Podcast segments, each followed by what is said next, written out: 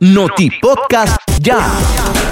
Tu nueva radio ya contabiliza 20 personas fallecidas en accidentes de tránsito hasta el 12 de enero. Una de las últimas víctimas fue el motociclista Julio Meléndez de 38 años, quien murió la tarde del martes al ser impactado por un carro. El fatídico accidente ocurrió en la comunidad de Metapas en Villanueva, Chinandega. En un intento por salvarle la vida, Julio Meléndez fue trasladado de emergencia al Hospital España de Chinandega, donde falleció posteriormente a su ingreso. También en el municipio de El Jícaro, departamento de Nueva Segovia, Fernando Valenzuela, de 21 años, perdió la vida la tarde del martes. El ahora occiso conducía un tractor que sufrió desperfectos mecánicos al bajar una cuesta, lo que provocó que cayera en una hondonada de unos 5 metros de profundidad. En el suceso, Fernando Valenzuela sufrió un trauma craneal que le provocó una muerte instantánea.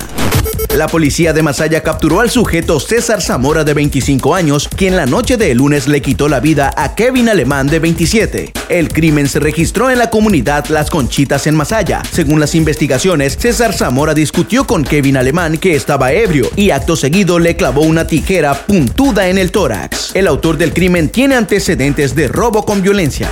En otro golpe a los expendedores de droga, agentes policiales capturaron a Oscar Mendoza de 38 años en el Coral El detenido portaba dos tacos de cocaína. La droga dio un peso de 2 kilos de polvo blanco y será utilizada como prueba para poner a Oscar Mendoza a la orden de las autoridades policiales.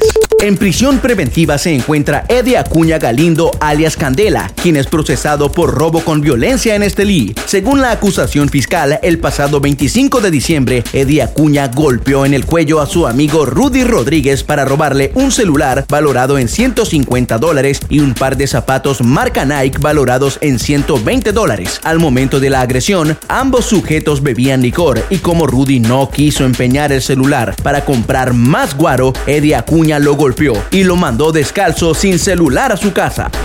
La imprudencia de un conductor de autobús provocó serios daños materiales en dos viviendas en el barrio Freddy Herrera en el distrito 6 de Managua. Se trata de un caribeño que se le olvidó ponerle el freno de emergencia al autobús placa RN82, el cual se fue de retroceso y desbarató parte de la estructura de concreto de dos casas. En el hecho no se reportan personas lesionadas, pero sí serios daños materiales en las dos casas, una de ellas propiedad de doña Julia Matus de 70 años. El propietario del autobús que cubre la ruta Managua-Guaspam se hizo responsable a pagar los daños ocasionados en las dos casas.